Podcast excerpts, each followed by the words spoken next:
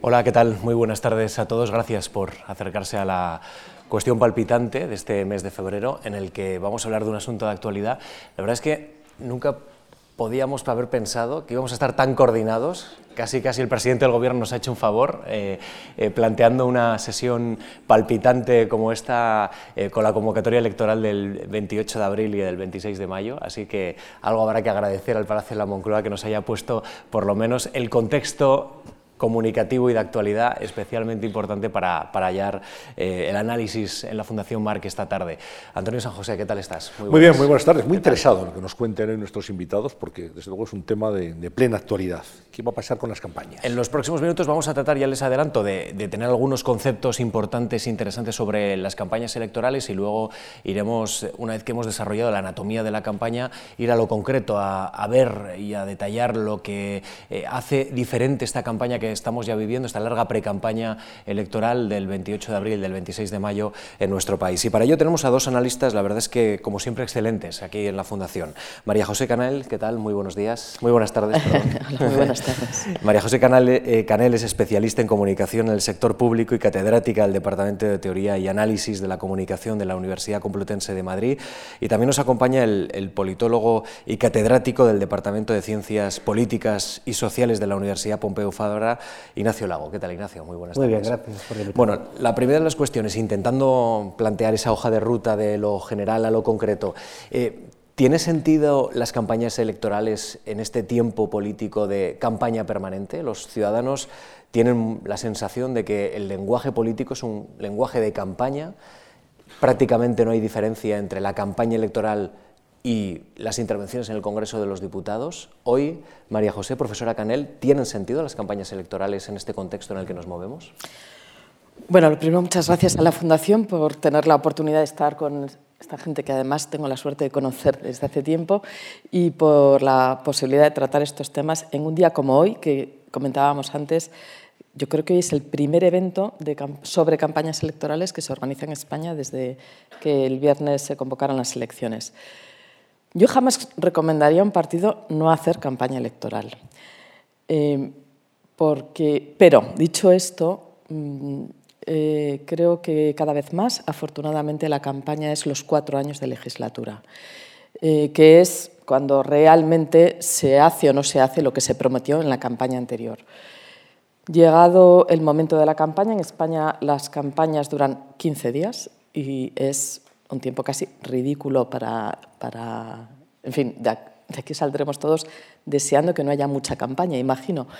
Pero eh, eh, es verdad que las campañas electorales afectan solamente a aquellos que tienen la decisión de voto no muy tomada. Y en ese sentido, las campañas electorales han sido determinantes, en términos generales, han sido determinantes de los resultados en la mitad de las campañas en los Estados Unidos. ¿Cuánto puede afectar una campaña electoral? Depende de cuánta gente esté dudosa y, por tanto, sea vulnerable, en el mejor sentido de la palabra, a lo que se dice y pasa en una campaña electoral. Eh, aun cuando no hubiera ninguna posibilidad de mover voto en campaña electoral porque nadie está indeciso, yo nunca recomendaría a un partido no hacer campaña, porque la campaña, esos 15 días, sirven para hacer cristalizar el mensaje de lo que tú has ido haciendo durante los cuatro años. Y si no utilizas unos eventos, unos debates, unas cuñas publicitarias, eh, unos mensajes para contar lo que has estado haciendo durante esos cuatro años, el mensaje no llega. Bien, de nuevo, por supuesto, eh, estoy encantado de volver a mi casa, en la que ha sido mi, mi lugar de, de, estudio durante muchos años. Bien, sobre la, la pregunta, eh, efectivamente la, las campañas electorales corresponden a una concepción de la democracia eh, propia del siglo XX o incluso de, del siglo XIX, en donde los partidos políticos tenían recursos escasos que tenían que concentrar en muy pocos días a través de discursos, de acciones basadas en las economías de escala, es decir, una promesa o un mensaje que pudiera llegar a muchos individuos a través de televisión o antes prensa o de los grandes mítines. Y las nuevas tecnologías, Twitter, Facebook, eh, por simplificar, han cambiado radicalmente esta perspectiva. De hecho, la, paradoja de las democracias ahora en sus campañas electorales es que hemos vuelto a la situación del siglo XIX, en donde, como votaba tan poca gente, los partidos directamente negociaban, discutían, intercambiaban con los votantes. Y ahora con Facebook, Twitter, estamos en esa misma línea. Por tanto, las campañas electorales fundamentalmente hacen dos cosas, eh, informar poner eh, a los individuos sobre candidatos, propuestas, y en segundo lugar, eh, destacar temas más o menos para que los votantes lo, tengan en cuenta. Estas dos cosas las son bien conocidas por todos los votantes antes de que llegue la campaña electoral. Por tanto, en esta parte las campañas cada vez, creo yo, tienen menos sentido porque la información es constante. Sí creo que las campañas siguen teniendo una, una importancia notable en lo que se conoce como movilización secundaria, es decir, las organizaciones afines a los partidos o los propios individuos eh, dentro de tu familia o tus amigos, eh, movilizas a, tus personas más cercanas para que voten a ese partido. Y eso efectivamente solo se produce durante la campaña electoral, o mucho más que la movilización primaria a la que antes aludía. Por tanto, otra vez, la tecnología hace que cosas que hace 50 años se antojaban como partes intrínsecas de las democracias electorales, ahora ya no lo sean tanto. ¿no? Sin embargo, vamos a ver durante las próximas semanas, en tiempo de campaña, Vamos a ver a candidatos besando niños, es un clásico. Vamos a ver a candidatos en los mercados, dando la mano a carniceros, pescaderos, otro clásico. Vamos a, ver promesas de todo tipo.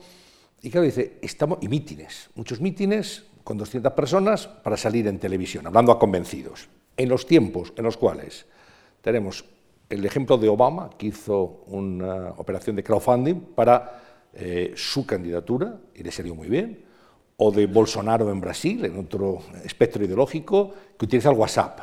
Y las redes sociales aquí presentes. Y sin embargo, seguimos besando niños y yendo a mercados. Es decir, estamos haciendo campañas en el siglo XXI como en el siglo XX y no sé como en el XIX, Ignacio. Sí, porque tiene un componente litúrgico procedimental del cual no nos podemos salir. ¿no? Eh, en cualquier sociedad ha avanzado notablemente en cualquier aspecto y seguimos celebrando la Semana Santa como lo hacían nuestros abuelos, ¿no? pues es parte de la liturgia, pero efectivamente no tiene, no tiene mucho sentido en, esto porque, repito, eh, la información que se adquiere durante una campaña electoral ya la tienen los individuos. A nadie se le va, nadie va a conocer a todo el mundo conoce sobradamente a Vox, por ejemplo, sin necesidad de que llegue una campaña electoral. Con las nuevas tecnologías ha cambiado radicalmente esta cuestión. Y, eso lleva a que los partidos ya intentan corregir esto. El, ejemplo que, señalabas de, los mítines, que antes eran multitudinarios, miles, decenas de miles de personas llenando una plaza de toros, eso ya no es interesante, porque en un solo mensaje, en un solo tweet, puedes llegar a millones de personas y, muy importante, gratis. Gratis. Porque el gran dilema en, países como el nuestro, en el que hay un sistema de financiación fundamentalmente pública, que los partidos tienen un máximo de gasto posible. Entonces, cualquier herramienta que es gratis es especialmente bienvenida. Eh, por tanto, sí, es una cuestión más litúrgica que, efectiva. Y de hecho, en, general, la evidencia dice que las campañas, en general, suelen ser muy poco efectivas en el mundo, no, no suelen cambiar grandes eh, grandes eh, números de votantes. Estaba pensando, María José, que casi el único cambio posible que se determina en los últimos años ahora es que ya los partidos no se atreven a pegar carteles por no ensuciar eh, a las ciudades, pero es lo único. En vez de pegada de carteles, pues aparece la imagen del candidato en una pantalla, pero todo lo demás casi sigue siendo igual en, en tiempos de Internet. Ya. Bueno, yo creo que esta campaña, la del 28 de abril, va a tener dos, más, pero ahora voy a decir dos singularidades eh, interesantes efectos de lo que estamos hablando. Uno es que en las elecciones del 2015 España dejó de votar por tradición, es decir, uno de cada cuatro votantes cambiaron de opción de voto, o pasaron de un partido a otro, o de abstención a votar, o de votar a la abstención. Y parece que la sociedad española lo sigue haciendo. En Andalucía, uno de cada tres votantes han cambiado de opción de voto. Esto significa que la gente como deja de votar por tradición y lo que he votado siempre, lo que han votado mis padres, es una decisión que tengo que tomar y está más inclinada a consumir información sobre la campaña. La gente quiere saber qué va a pasar, eh, qué, ofrecen los partidos, quiénes son los candidatos, qué es lo que van a hacer. Y en ese sentido, esta va a ser una campaña que, como la del 15, va a tener más relevancia que otras. Va a haber más gente que va a tomar decisiones de cambio. Pero, segunda característica, eh, estamos en, un momento en el que estos rituales que hemos hecho mucho en, comunicación política en las campañas electorales de llevar a un tipo al parque a besar a los niños o, ir a una escuela, o, eh, de alguna manera es construir un poco como escenarios de posverdad, es decir, que tratan de crear una emoción a favor del candidato, tratando incluso de anestesiar la capacidad de la persona de razonar sobre cuáles son los datos que están en juego. Creo que en este momento la gente está ya un poco curtida de relatos de posverdad. Y en ese sentido, no sé si recordaréis, pero en las elecciones del 2015 fue un furor, algo que en España ya llevaba años haciéndose y que ya es un poco obsoleto, que es, vimos bailar a Pablo Iglesias, vimos a Pedro Sánchez contarnos cómo desayuna haciendo el zumo de naranja a sus hijas por la mañana, a Rajoy jugando al futbolín y contándonos eh, su, su, manera de ver el puesto de, eh, presidente del gobierno. Eh, toda esta estrategia de humanizar al candidato, que en España en el 2015 fue un furor, creo que ahora la sociedad española no se la va a comer tan alegremente como fue en el 2015. Entonces, caminamos a un tipo de campaña muy diferente a la de, por ejemplo, 2016. En el enfoque, 2016 fueron las repetidas. Yo no las sé repetidas. Si las 2015, en fin, 2015-2016 tuvimos dos campañas electorales y un año de bloqueo, ¿no? Entre medias. Pero eh, ¿creéis de alguna manera que este año vamos a ver novedades en la campaña muy diferentes respecto a, otras ediciones? Yo creo, en mi opinión, el, rasgo distintivo de estas elecciones es que, eh, por primera vez, la cuestión de los acuerdos postelectorales está sobre la mesa en la historia electoral española nunca era un, tema relevante quién iba a gobernar, porque iba a gobernar el que ganaba las elecciones y ahí se acababa la historia. Pero desde el 2015, bueno, y la incapacidad de elegir un primer ministro, un presidente del gobierno, este tema está sobre la mesa. Y eso es algo mm, a lo que nos tenemos que acostumbrar, porque en cualquier democracia europea el multipartidismo, la fragmentación del Parlamento es algo enorme y, conviene, yo creo que es algo de esta, que merece la pena que los partidos antes de la campaña digan qué quieren hacer con sus, con sus escaños, ¿no? qué, partido, qué partido están dispuestos a apoyar en la investidura, qué candidato. Y en mi opinión ese es el tema, que la cuestión de quién gobierna, lo que discutíamos en España normalmente era quién ganaba las elecciones. Pero quién gobernaba no era un tema, porque iba de la mano de quién ganaba. Ahora, quién gana y quién gobierna son cosas muy distintas. Y eso es lo que ahora está sobre la mesa. Y claro, eh, yo creo que todos, eh, con tantos partidos con representación parlamentaria como tendremos, a todos nos gustará saber eh, a quién está dispuesto a apoyar cada uno de estos partidos. ¿no? por tanto, yo creo que esa es la, gran novedad. ¿Qué pasará el día después? Que seguramente sea más interesante que el propio día 28 de abril. Bueno, voy a decir una cosa y es que aquí nos invitáis, la Fundación Juan Marcha, a que hablemos y a que digamos lo que sabemos y creo que hay que ser honrados y decir que quienes nos dedicamos a esto llevamos años llevándonos muchas sorpresas sobre qué campaña es eficaz, eh, qué, estrategias dan qué resultado. Pues los analistas llevamos años llevándonos muchas sorpresas. Que lo que, es decir, eh, referéndum en Colombia sobre la paz y sale una cosa que no esperabas, Brexit y sale lo que no esperabas, Trump y sale lo que no esperabas según el manual de campaña. Y creo que una de las cosas que está pasando es que eh, partidos, analistas, estrategas, no estamos sabiendo seguir bien lo que está pasando en la sociedad, las tendencias, qué, le está preocupando a la gente, cuáles son las dinámicas.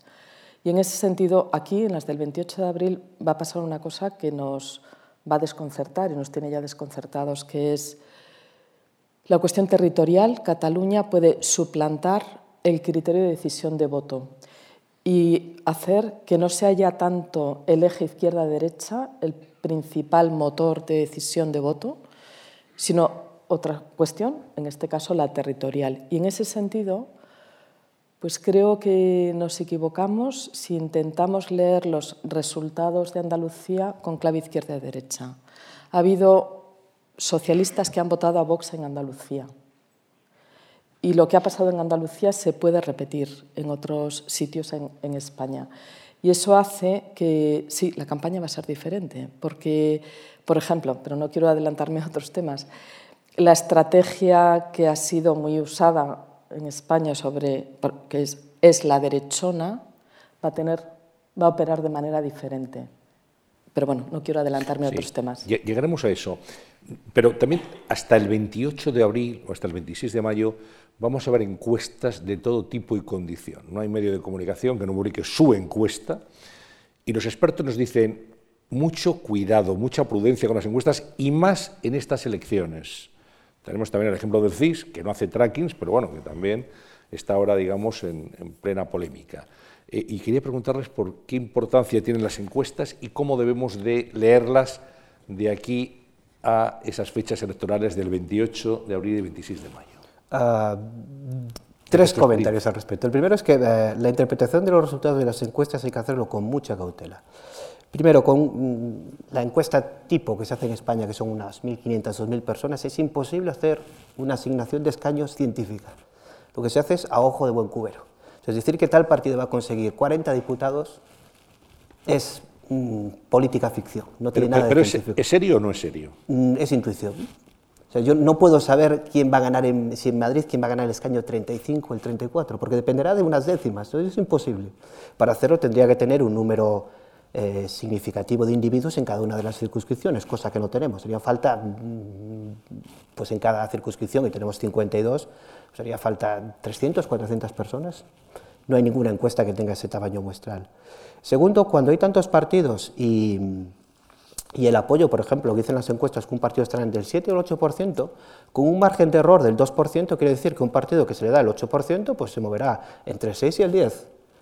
En el caso particular que todos están pensando, que es Vox, un 6% quiere decir que tengo tres escaños en el Parlamento español, en el Congreso, si tengo el 10%, pues tengo 15. Entonces, ¿qué va a pasar? Pues no, en términos científicos no lo sabemos. Por tanto, las encuestas hay que tomárselas con, mucha prudencia y, como siempre se dice, pues, cuáles son las tendencias, hacia dónde se va, pero intentar hacer estas extrapolaciones. Eh, y por último, claro, la novedad en este, en, este, en este contexto es que es mucho más difícil hacer las predicciones porque hay más partidos, por tanto las imputaciones son más difíciles de realizar. Hay partidos en donde no hay recuerdo de voto, la identificación de partidos es mucho más débil, partidos nuevos que aparecen. Y en general la pauta que ya hemos visto en el pasado con, con Podemos, por ejemplo, es que cuando aparece un partido nuevo es mucho más difícil acertar en cuál va a ser su apoyo.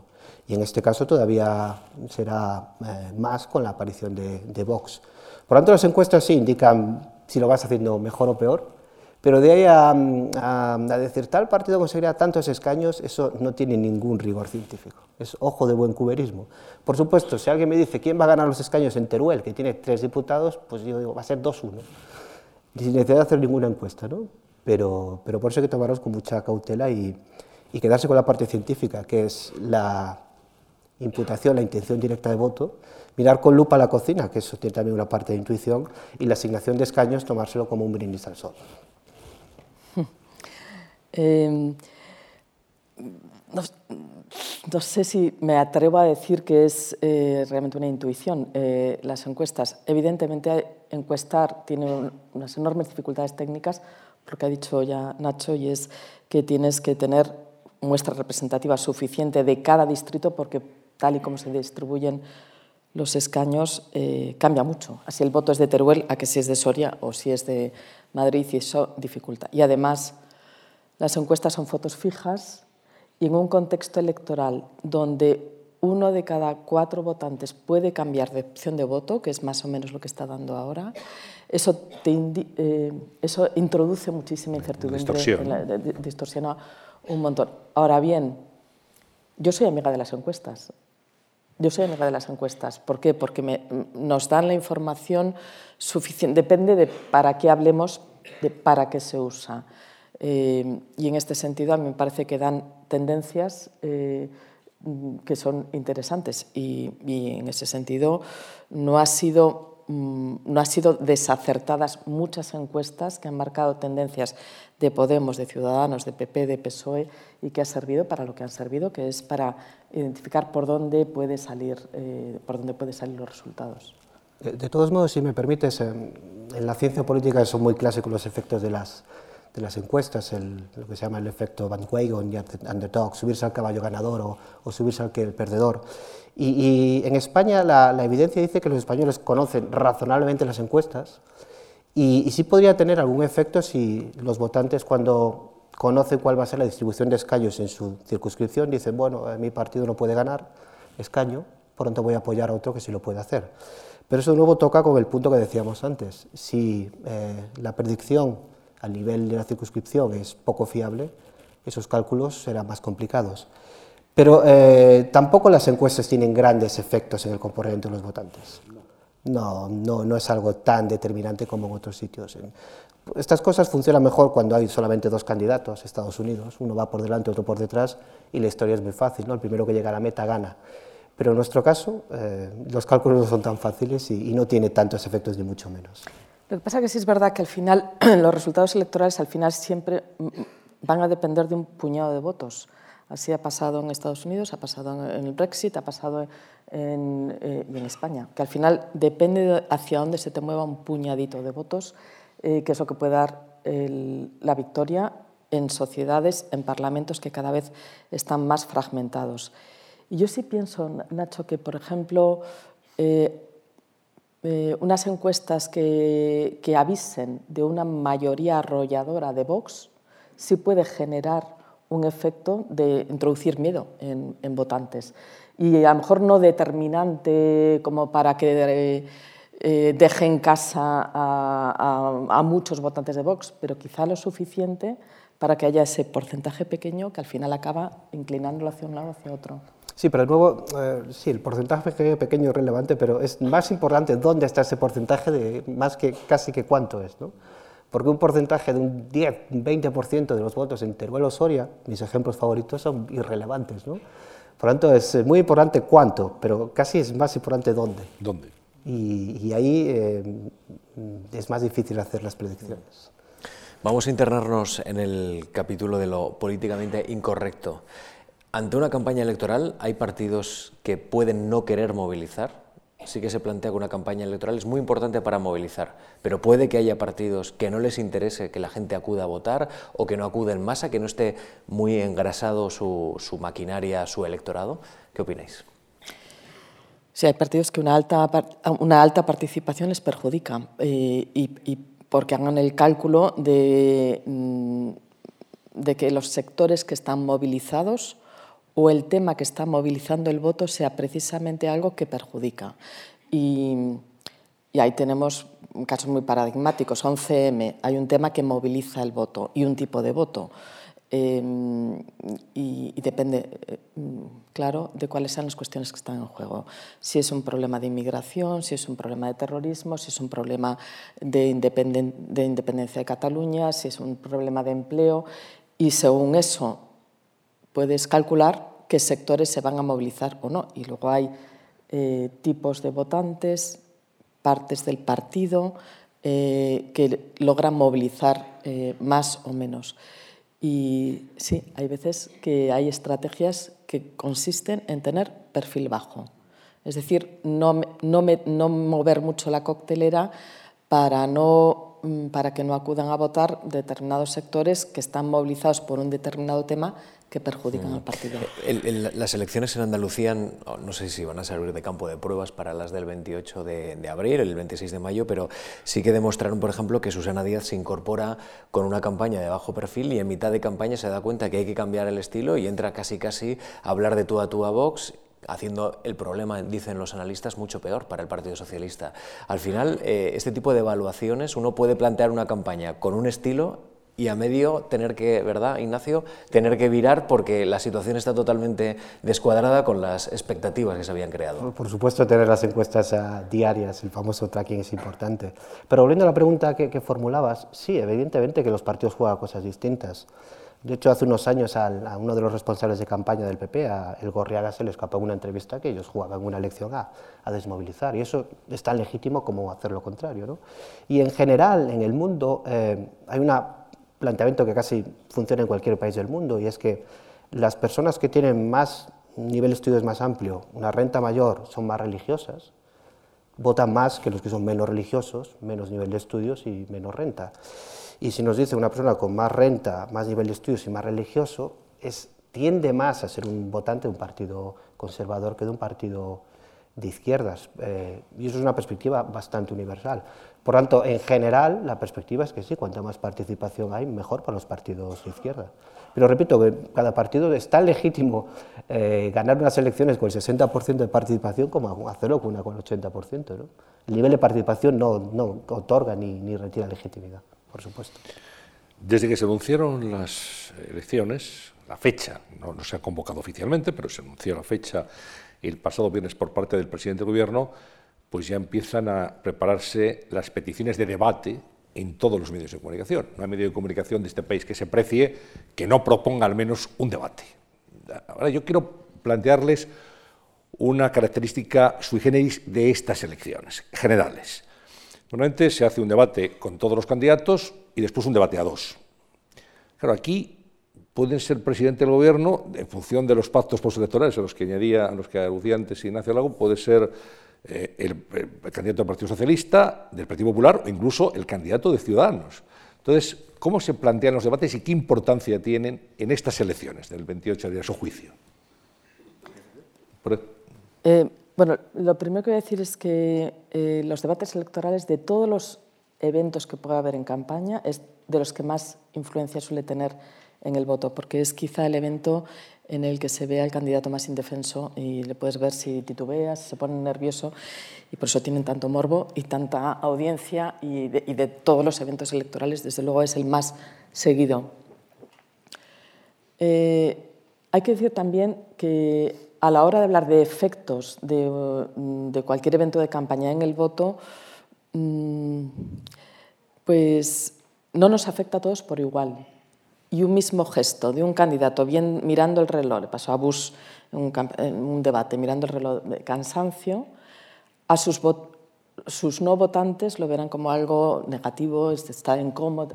Sus votantes les inspirará compasión y porque tenemos un efecto de eh, percepción selectiva y es que tendemos en un debate electoral tendemos a fijar la atención en aquellos rasgos positivos de mi candidato y en los negativos del candidato rival. Y por eso esa encuesta que se suele hacer. ¿Y quién ha ganado el debate? Los votantes del PP dicen que el PP y los votantes del PSOE.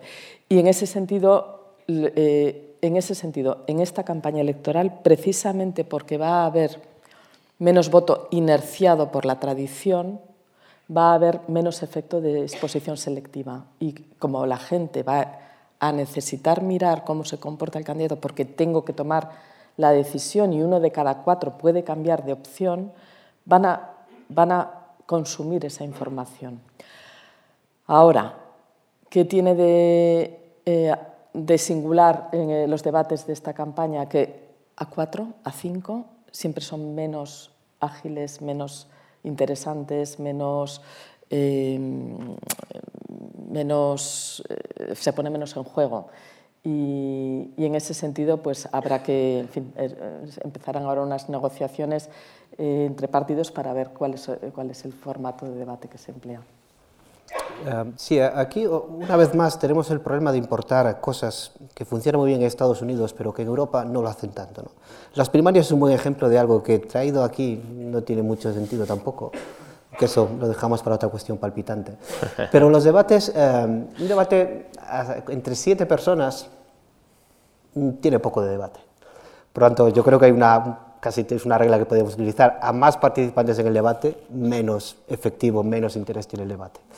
Y en este contexto en España, pues el problema es no tenemos claro quiénes pueden participar y quiénes no en el debate, porque si dijéramos, no, aquellos que tienen representación parlamentaria, pues Vox no entra en el debate, ¿no?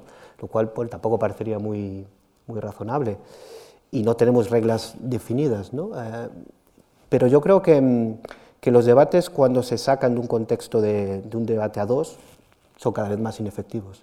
Y de nuevo en España tampoco la evidencia que tenemos de debates a dos, cuando se hicieron en, en los 90 y más adelante, es que tampoco fueron especialmente relevantes en el cambio de, de, de opinión de los votantes. ¿Y en esta ocasión cabría un debate a dos o tendría que ser a tres? En función de cómo está la percepción política. Un debate a dos es un, es un debate para un sistema presidencial en donde el que gana se lo lleva todo. En un sistema parlamentario como el nuestro, yo creo que los debates tienen que ser más abiertos. Otra cosa es que todavía no hemos encontrado cuál es el formato más adecuado para esto, ¿no? Pero yo creo que un sistema parlamentario en el que cualquiera puede gobernar, no el ganador, lo razonable es que todo el mundo que tenga, que esté en el Parlamento con una representación razonable pueda participar en el debate. La situación actual, sobre todo, lo que dificulta es establecer un criterio por el cual seleccionamos a qué dos. Cuando hay dos partidos claramente mayoritarios, el criterio está claro, pero en este, en este caso es que, es que el, candidato saliente mm, no es el que tiene más, eh, más votos. y sería muy difícil eh, establecer qué dos se escojan de los que hay. Los analistas suelen comentar que unas elecciones generales son multitud de elecciones en un solo día, es decir, que cada provincia decide, eh, decide una campaña electoral, decide realmente pues una sentencia electoral casi independiente del resto. Yo, yo les quiero plantear ¿Cuántos tipos de campaña conviven en una campaña? Es decir, habrá que segmentar el voto, habrá que saber generacionalmente, habrá que mirar territorialmente, habrá que hablar de gestión. ¿Cómo se ordena una campaña en este punto? ¿Qué es lo más importante? ¿Ordenar temas?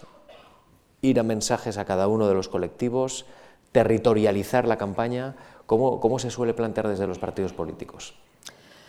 Bueno, se plantea de muchas maneras y sobre todo hay veces que eh, que lo que hay en juego son, eh, por, ejemplo, eh, segmentación por género, por edad, mm, y eso a veces no es lo que más te proporciona información de cómo hay que actuar. La cuestión clave es identificar dónde hay voto posible y qué hay que hacer para ganar ese voto.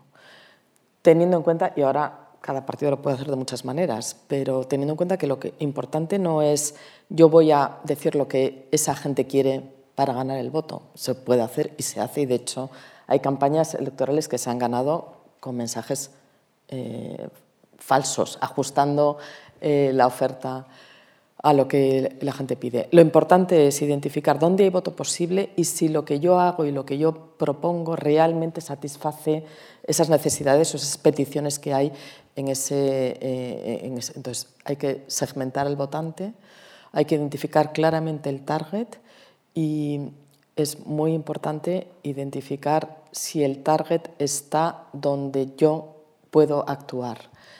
Y es verdad, hay zonas donde hay distritos donde no tienes ningún voto posible y por tanto, si tú tienes 15 días de campaña y tienes que elegir eh, dónde das el mitin del comienzo, del final y luego unos cuantos mítines o eventos importantes, no vas a ir a zonas donde el voto es absolutamente lejano, porque no te, no te, los partidos lo que hacen es identificar primero cuál es el voto fiel, que te vota hagas lo que hagas, y el voto lejano que no te vota ni aunque les regales un chalet. Y, ya, y, dentro de eso identificar la franja intermedia, que son aquellos cuya adhesión al voto mi, a mi partido es frágil y aquellos cuya adhesión al voto rival es también frágil y por tanto es votante posible mío. Y al final el resultado electoral se libra en esa franja frágil.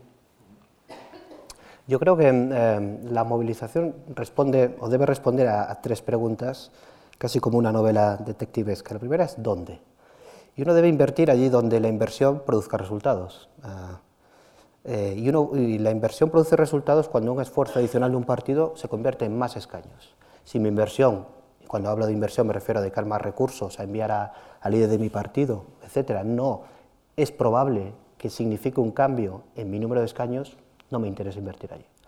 Por lo tanto, el dónde es importante y vinculado con cuál es el efecto que tendría en la distribución de escaños es también quiénes son mis socios para movilizar, ¿no? Pues eh, cuál es la fuerza de un sindicato allí, en qué medida mi organización local es fuerte. Eh, eso sería el dónde. El cómo es seguramente la pregunta de una, de una campaña electoral. ¿Cuál es el tema del que quiero, del que quiero hablar? Porque no creo que los votantes se vayan a quedar anonadados con cualquier información nueva que les llegue. No, yo creo que toda la información ya está. ¿no?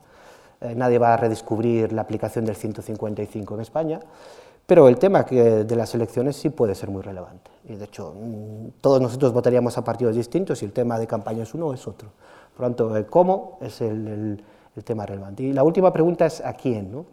Y, y, la tendencia cada vez más es a lo que aludía eh, María José, de eso que en inglés siempre queda mejor que en castellano. En castellano sería microfocalización. Es decir, ya no se trata de hacer mensajes eh, para todo el mundo, sino cada vez para mensajes individuales. eh, y eso las nuevas tecnologías lo permiten. Y, la evidencia en Estados Unidos indica que el micro-targeting es tremendamente exitoso, mucho más que cualquier otra cosa. Y esto es igual que cuando uno entra en una página web para comprarse un billete de avión para ir a, Lisboa. a la media hora empieza uno a recibir mensajes en su ordenador de billetes de avión para Lisboa. Pues esto es el camino también para los partidos políticos, de, de hacer discursos para específicos, sobre cuestiones específicas, para lo que cada votante quiere oír. Bueno, estamos en esa época de las campañas seguramente personalizadas, vamos hacia eso, más dirigidas, más persona a persona, recuperando seguramente la tradición primigenia, no sé si de las, de las campañas, sí, sí. frente a los grandes mítines, como antes señalabas. Eh, Twitter, Facebook, Instagram, ¿dónde está eh, el vehículo, digamos, que garantiza mayor permeabilidad de la ideología y de las propuestas de un candidato hacia el público? María José. Eh, de, depende. Depende, eh, depende eh, cada partido tiene que hacerse su composición de lugar de cuál es el votante que tiene, el que tiene y el que tiene posible. ¿Está, perdón, y, ¿está estudiado eso por parte de los especialistas, la, la de las redes sociales, en la poca experiencia que tenemos hasta ahora? Sí, bueno, y sobre todo que hay partidos que saben que tienen en, unas franjas de edad, no tienen a ningún votante en Twitter. Mm, o, en, o, o, ni siquiera en redes sociales. Pasa esto es todo un mundo, a mí siempre que hablamos de los efectos que tienen las redes sociales en las campañas, me recuerda a todo el debate que hubo cuando apareció la televisión, que parecía que la televisión era el no va más y que era determinante del voto. Y afortunadamente luego la gente es madura y, y no hay nadie que te determine el voto y eh, ¿Cuánto influyen las...? Bueno, primero, ¿estudian los partidos eh, la capacidad de permear a través de las redes? Sí, claro. Eh, y una de las cosas que miras es cuántos tienes de seguidores, dónde los tienes eh, y, cuánta gente de tus votantes son usuarios de redes sociales, por ejemplo. Y en este sentido es interesante que en España el voto es una, es una pirámide invertida y, hay un gran cambio generacional de 45 años para arriba, el uso de tecnologías y de redes sociales es completamente diferente a 45 años para abajo. Eh, y esto es algo que... Pero claro, donde los partidos están teniendo más masa crítica de votos, arriba. Entonces, es un, eh, es un dato importante. Y luego, eh, y luego sí, además, hay, se va a una velocidad enorme. Por ejemplo, lo que hace las del 15, el snapshot, el meter ahí más eh, técnicas, vamos, fotografías y ahora ya es que está obsoleto, entonces, eh, bueno, o no tiene tanto impacto como tuvo en su día. Eh, la red está permitiendo hacer muchísimas cosas que en campaña eh, es muy importante y hay desde utilizar los hologramas para dar discursos eh, ubicuamente, aunque el candidato no esté físicamente presente, hasta en fin, eh, eventos que se organizan en red, eh, hasta se está haciendo muchísimo el inventarse juegos para contar la campaña y dando puntos eh, según quien conozca el, el, programa, el programa del partido. En fin, se están ideando muchas cosas, pero un partido tiene que saber dónde tiene a sus votantes y quién realmente va a consumir este tipo de productos. Eh, sí, estos cambios han venido de la mano de, cuánta gente, del número de electores en unas elecciones y cómo llegar a ellos. En las primeras democracias con muy pocos votantes, hombres con eh, rentas elevadas, la campaña era uno a uno, ¿no? intercambios, discusión, no era, necesario ir más allá. Cuando se extiende el sufragio a toda la población, es necesario discursos que lleguen a todo el mundo. Y como los recursos son escasos, pues es el único mensaje que se lanza para que todo el mundo lo compre. La televisión y los periódicos valen, teniendo en cuenta que los partidos tienen recursos limitados. En la actualidad eh, podemos volver a una situación en donde la relación entre un partido y los votantes es entre los partidos y cada votante, porque es gratis, repito, llegar a ellos y cada vez más existe esta información. Uh, yo ojeaba unos datos antes de venir y que me resultaron muy chocantes. Decía que el, el 10% de la población mundial eh, entra cada día en su Facebook. El 10% de la población mundial. Y cada día en el mundo se, se, envían entre 3 y 4 mil millones de tweets. Por supuesto, entre la población joven. Pues evidentemente hay un margen ahí amplísimo para, para contactar con los votantes en ese sentido. Y el problema que se nos plantea de nuevo es que la tecnología va por delante de las leyes. ¿En qué medida es legal o lícito que alguien tenga acceso a ese tipo de información sobre qué tipo de páginas, eh, cómo me informo yo, eh, a, qué, a, quién sigo en las, en, las redes, qué opiniones emito. Y ahí tenemos un vacío legal por ahora, que, bueno, de hecho la gran discusión que ha habido con Facebook en los últimos tiempos con las campañas electorales en Estados Unidos es que la utilización de los datos de Facebook con fines políticos no estaba prevista para ello, ¿no? pero por ahora, ahora mismo no hay límites y es algo que merece una profundísima reflexión y una ejecución de políticas, de leyes, inmediatamente, creo yo. Les quiero preguntar por el centro, el centro político, porque eh, eh, en este momento España está muy polarizada en torno a diferentes opciones. Se ha fragmentado tanto el voto que es evidente que los partidos tienen que diferenciarse y muchos de ellos hacen más hincapié en lo que les diferencia, evidentemente, que en lo que les puede unir en un proyecto común. Y sin embargo, la tradición, por lo menos, de la ciencia política en España siempre se ha dicho que las elecciones se ganan en el centro político. En este caso, en estas elecciones, ¿el centro va a ser determinante o van a estar, digamos, marcado el resultado electoral por los extremos en el tablero? ¿Qué opinan? Pues yo opino que, eh, voy a decir de nuevo, que creo que el eje izquierda y derecha no va a ser lo central en esta campaña. Desde el momento en, el que está la cuestión territorial ocupando un espacio importante en, la decisión de voto, la cuestión territorial no es ni de la izquierda ni de la derecha, mm, depende. Y, eh, en ese sentido, eh, en ese sentido mm, creo que como decía antes, el tema de la estrategia de la derechona puede, ocupar, puede operar de una manera muy, eh, muy diferente a lo que ha sido en otras ocasiones.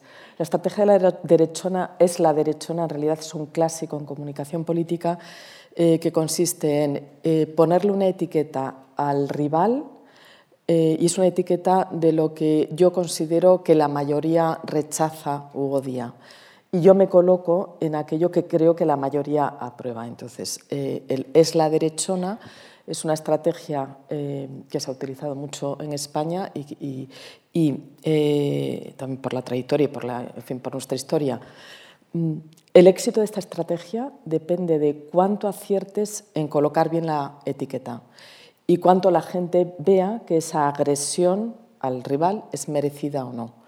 Así, por ejemplo, es la derechona, es la estrategia que utilizó el Partido Socialista en el año 96 con el vídeo del Doberman, no sé si os acordáis, y tuvo, tuvo éxito. Hay estudios que revelan eh, que eh, hubo votantes populares que al ver el vídeo y repetidamente el vídeo eh, se les generó rechazo hacia el Partido Popular. Esta misma estrategia se volvió a utilizar en el 2000 y, sin embargo, ahí tuvo efecto boomerang, porque la sociedad entendió que ese, ese, aviso que el Partido Socialista decía va a abrir la derecha cuando llegue la derecha va a dañar los derechos fundamentales, en el año 2000 ya había ejercido el gobierno durante cuatro años el Partido Popular y hubo votantes socialistas que votaron en contra de su partido, castigándoles por considerar que no era tal. Eh, mm, puede tener efecto boomerang y, operar negativamente eh, en contra de quien eh, utiliza esa estrategia. En este caso, pues yo creo que parte del resultado va a tener que ver con cómo, cómo se use la estrategia es la derechona y cómo se crea o no que efectivamente hay un problema de que viene la derecha y, eh, y la entrada de Vox en todo esto va a jugar un papel importante. En este sentido, no estoy tan segura que lo de eh, que el centro, la política de centro o la idea de centro vaya, creo que no va a ser un tema tan relevante como lo ha sido en otras, en otras campañas electorales. en mi opinión, el, partido que atrapa al votante mediano al centro siempre gana. la cuestión clave es que no hay una única distribución de votantes de izquierda a derecha, sino que hay múltiples distribuciones. Es decir, eh, ¿cuál es el centro en la dimensión inmigración, más o menos inmigrantes? Pues el centro es muy distinto a la dimensión de Cataluña. Y el centro es muy distinto a la dimensión de redistribución en España, o el centro es muy distinto a qué hacer con los restos de Franco. Eh, el partido, eh, la, la, clave está en que el partido que está en el centro, en alguna de esas dimensiones, sea capaz de que esa sea la dimensión. Pero la máxima de que el que atrapa al votante del centro, al votante mediano gana, la podemos dar por inexcusable, seguro. El problema es que eh, la, categoría izquierda-derecha que todos utilizamos amplísimamente es una, un concepto que atrapa todo y cada vez atrapa quizás un poco peor, porque, repito, em, en España no hay ningún partido que gane en todas las dimensiones. Ni PSOE, ni PP, ni Ciudadanos ganan en inmigración, es el partido que más les gusta a los ciudadanos en inmigración y en redistribución y en Cataluña, sino que cada uno tiene un tema que le beneficia más que otro. Por lo tanto, la esencia de, de estas elecciones será quién coloca su dimensión en juego. ¿no? Eh, por ahora, Cataluña va a varios caballos por delante del resto. Y seguramente hay partidos a los que esto no les hará mucha gracia. Pues, por ejemplo, Podemos no es un partido que esté especialmente interesado en que se discuta esto, porque su posición está muy alejada de la posición del, votante mediano de esta dimensión. Por tanto, al igual que decía aquel famoso literato, cada uno, cada partido que venga a hablar de su libro y de la dimensión que les interesa. Es que esta categoría de partidos le llamamos atrápalo todo, ¿no? El eh, partido atrápalo todo, que es capaz de, hacerse con grandes mayorías Ahora mismo es que ya, ya, ya casi no existen. En, cada vez hay sociedades más fragmentadas y parlamentos más fragmentados. Pero a mí me cuesta pensar, en el caso de política territorial, ¿cuál es el centro? Es que no, ¿qué, ¿qué, significa el centro en el tema catalán? Eh, eh, entonces, en pues si quieres, una posición sería conceder un referéndum pactado aplicar el 155, buscar una situación intermedia. Que está claro que un referéndum pactado, un referéndum pactado no es el centro. Eso es evidente, ¿no? Entonces cualquiera que vaya con esa posición, pues yo le, auguro una derrota muy clara. Eh. Yo como expertos quería plantearles su, opinión, quería conocerla sobre dos prohibiciones que rigen en España durante la campaña electoral. Eh, la primera es que los partidos políticos puedan hacer publicidad en la televisión privada se permite la publicidad en la radio privada. Las radios privadas van a emitir, de hecho, cuñas de todos los partidos, pero no en la televisión privada. Esto es una cosa también sui generis. Dos, la prohibición de difundir encuestas en la última semana de la campaña electoral, prácticamente en la mitad de la campaña. ¿Eso tiene sentido hoy en día, en el siglo XXI? Si comenzamos por el tema de las encuestas, que me resulta más cercano, ah, en mi opinión, no. Es decir, en, los últimos datos que yo conozco del 2012 analizaban 83 países del mundo y en 46 de ellos había alguna prohibición, alguna limitación de la prohibición de encuestas. Y el ranking venía encabezado por Corea del Sur, seguido por Italia, Corea del Sur 21 días de prohibición, seguido por Italia, Argentina y Grecia 15 días y después España 5 días. Primero, yo creo que cuanto más información tenga un votante, mejor por tanto, limitar la información que pueda tener para proteger los intereses de, los votantes me parece que es un argumento de, pensar que los votantes no tienen mayoría de edad, en un sentido rusoniano. Y, y, en segundo lugar, tiene efectos claros negativos sobre, pues eso, la libertad de hacer tu trabajo, si le dedicas a las encuestas, de informarse. A mí me entusiasma una sentencia del Tribunal Supremo de Filipinas sobre este tema, que dice, bueno, si se hubiera que prohibir las encuestas porque pueden estar mal hechas e influir, habría que prohibir que los políticos hablaran durante la campaña, porque también mienten. Por tanto, no hay ningún tipo de prohibición, hagan ustedes lo que quieran. Por tanto, yo soy partidario de que no haya ningún tipo de prohibición, que cada cual utilice la información como quiera. ¿Y con respecto a la publicidad en televisión? Bueno, eh, ahí somos muy deudores de nuestro sistema de financiación de los partidos. Si los partidos tienen recursos escasos, eh, debemos permitirle que gaste el dinero como quieran. Pero van a la radio. ¿eh? Sí, sí, sí, no, tiene mucho sentido. Estoy, de acuerdo que no tiene mucho sentido, pero... Sobre todo que... Y pagan en la radio, que no es gratis. Sobre todo que eh, hemos acabado en una auténtica paradoja con esto y es que en los medios públicos eh, lo que se hace es otorgar un espacio gratuito a los espacio partidos. de propaganda electoral gratuita. Y, y eso viene después del informativo. Y dentro del informativo en realidad se aloja, bueno, ¿qué te voy a contar? Oye, Antonio, eh, bueno, claro, sí, claro. eh, se aloja una, una eh, cantidad de, de, El, minutado, en función de los escaños. Y entonces te, encuentras, te encuentras en campaña electoral, yo es que he hecho varios estudios sobre esto y, y, además he tenido la suerte de poder hacer estudios sobre esto con una americana especialista en este tema, eh, donde comparamos Estados Unidos con Alemania y con España. En España acabamos con esta regla para impedir que se contamine, acabamos con informativos en medios públicos que dan espacio al gobierno saliente, de una manera, en fin, acaba teniendo muchísimo espacio en el informativo para hacer campaña, y luego unos periodistas que en campaña electoral se aburren en los, haciendo los informativos porque el contenido de esos informativos no se decide con criterio profesional, se decide con el cronómetro, porque si no me va a llamar el partido y me va a echar la, bronca. Y al final, ¿qué pasa? Que la audiencia se despega de esos informativos y se pasa a otros... Eh, porque, claro, es un rollo informativo cuando ahí no hay... Canales sin corsé. Claro. Claro. Y con respecto a las encuestas, la prohibición de las encuestas. bueno, yo estoy totalmente con, Nacho en, eso. es que no, tiene, vamos, no tiene ningún sentido. y más ahora cuando se siguen publicando, ¿no? En Andorra, en Andorra, sí. Su agosto. En el mercado de la fruta, ¿no? Esto de, la, final, la naranja. Claro, es que es, que es, digamos, echa la ley, echa la trampa. Sí, pero es bien curioso que sean las, las democracias más jóvenes las que recurren a estas prohibiciones, porque ni Estados Unidos, ni Gran Bretaña, ah. ni Canadá se les ocurre ir en esta línea, ¿no? Por lo tanto, parece que hay cierto miedo de que los votantes sean, no sean lo suficientemente maduros como para saber utilizar. Y hoy en día un tuit puesto desde cualquier sitio de Asia, por ejemplo, podría llegar perfectamente a distribuirse en España con la encuesta del último día, el último tracking. ¿no? Por supuesto. Eso es así. Bueno, tenemos algunas eh, preguntas que nos han enviado oyentes, ¿verdad? Tenemos dos preguntas. Santiago Domenic dice, ¿consideran que los ciudadanos de hoy en el área de la información realmente poseen mayor criterio que antes a la hora de votar en unos comicios? Ah, Información, criterio. Esto es lo que el, el, problema de esa pregunta es que tiene un supuesto, que hay una decisión correcta. Y yo creo que no hay una decisión correcta. ¿no? Decir a alguien que se ha equivocado cuando vota un partido me parece... Por otra esa parte, yo creo que no estaría muy de acuerdo con la, con la pregunta, creo que es una pregunta un poco capciosa. Ah, y la segunda parte, eh, en términos de información, ah, yo creo que sí. Sí hay más información, pero al mismo tiempo también hay una identificación con los partidos más baja. hay, evidentemente la relación entre partidos y votantes es mucho más tenue ahora de lo que lo era hace años. Pero en términos de información yo creo que sí, que hay mucha más información. Mm.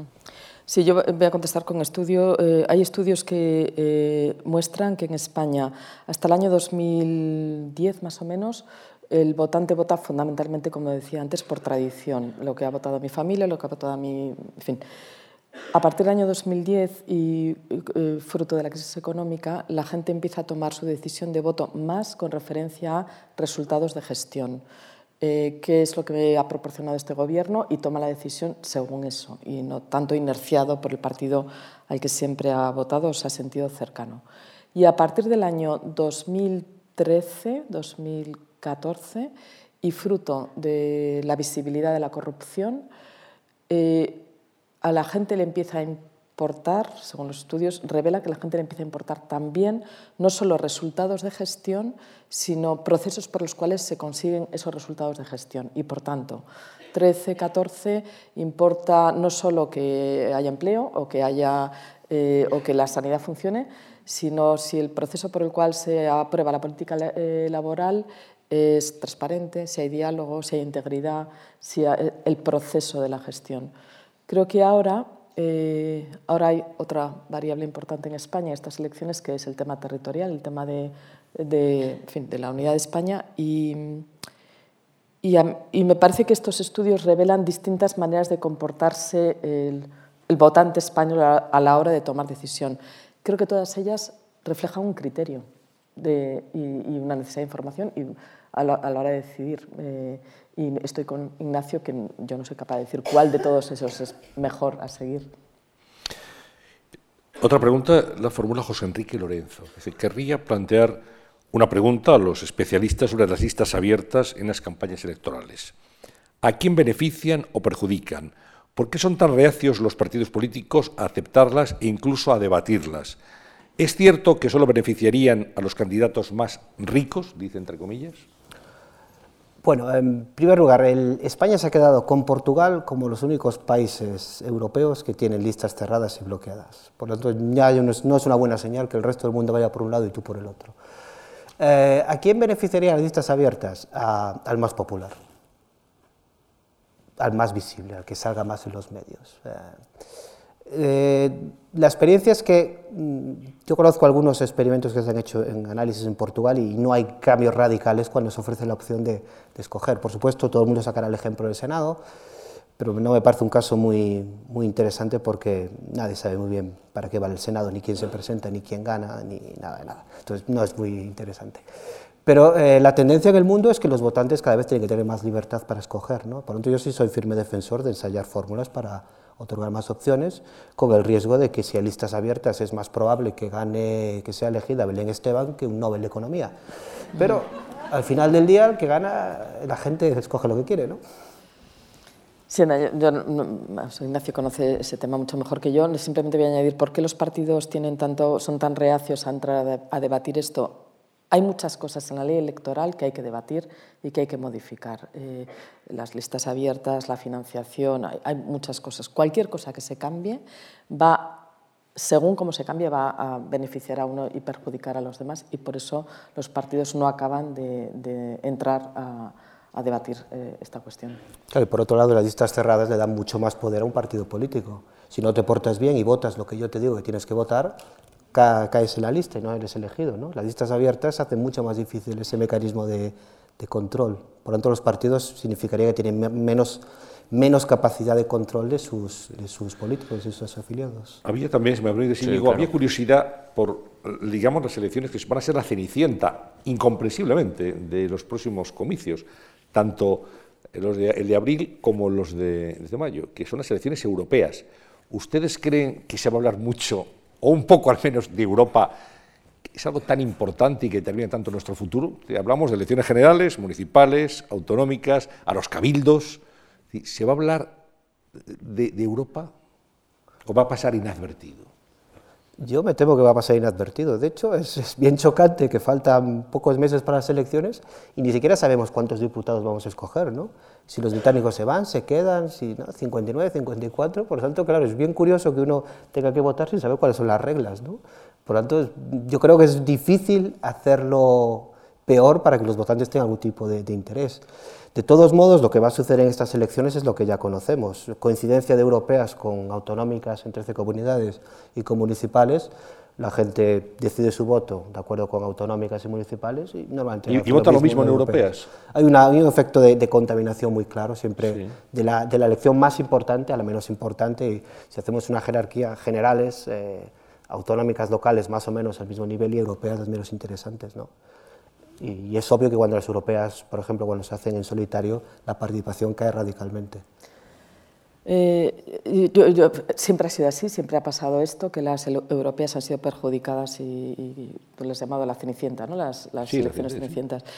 Pero creo que esta vez va a tener las europeas, van a tener más importancia que otras. No digo que vaya a tener mucha. ¿Qué, otras veces o qué, otras, veces? ¿Qué otras veces, sí? otras veces? Porque son las primeras elecciones después de un Brexit y después las primeras europeas después de un Brexit y después, por tanto, de que todo el debate sobre Europa haya tenido una presencia más, en fin, con la radicalidad, con la relevancia con la que eh, es, que, es que todos los que estamos en esta sala creo que de alguna manera tenemos o amigos o compañeros de trabajo o, gente cercana que está siendo perjudicada por, porque trabaja en Inglaterra, porque ha estudiado allí, porque, en fin, y, y, entonces hemos empezado a notar un poco más cerca que esto de Europa no es una cosa tan, tan, tan lejana.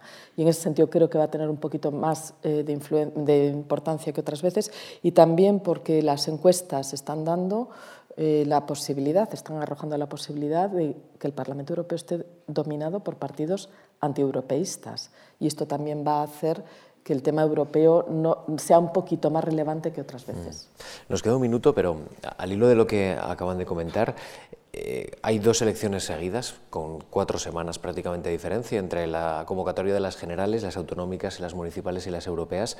¿De qué manera el debate de las segundas se va a contaminar con las primeras? Con el propio resultado incluso, no sé si, podemos plantear que son elecciones que van a ser hermanas, que va a ser casi una segunda vuelta las municipales de las europeas, perdón, de las generales, ¿no? ¿Cómo, cómo lo ven ustedes? Yo creo que el hecho de que se hayan separado las elecciones eh, mm, ha sido importante, porque eh, creo que, que se va a librar primero la batalla nacional y es verdad que muchos de los pactos, eh, vamos, los pactos que se van a hacer, es posible que lleguemos a las, a, las eh, municipales y en fin, todas las demás y que todavía estemos eh, gestionando pactos, pero creo que el haberlas separado ha reducido el efecto contagio que hubiera tenido las nacionales sobre, sobre el resto y que, Sí, eh, esto se ha estudiado mucho en Estados Unidos con la coincidencia de elecciones presidenciales y legislativas. Y la conclusión es evidente. Hay una, en su caso, presidencialización, en nuestro caso, nacionalización obvia. En este caso, las elecciones generales van a tener un efecto enorme sobre las autonómicas, locales y municipales. Lo que estamos discutiendo no es si habrá contaminación, sino cuánta contaminación. Evidentemente, el máximo sería si hubiera habido coincidencia entre todas ellas. Pero con varias semanas de antelación sabiendo, por ejemplo, que cuando un partido gana las elecciones viene acompañado de esa luna de miel donde consigue más apoyos, como se ve siempre en la primera encuesta que se hace tras las elecciones, yo creo que las elecciones municipales serán menos municipales y las autonómicas menos autonómicas de lo que lo hubieran sido sin las generales unas semanas antes. María José Canel, muchas gracias, de verdad. Ignacio Lago, gracias, de verdad. A ver si sobrevivimos a la campaña, a esta eterna campaña y larguísima pre-campaña. Y gracias, Antonio San José, como siempre. Gracias, sí. Gracias a todos.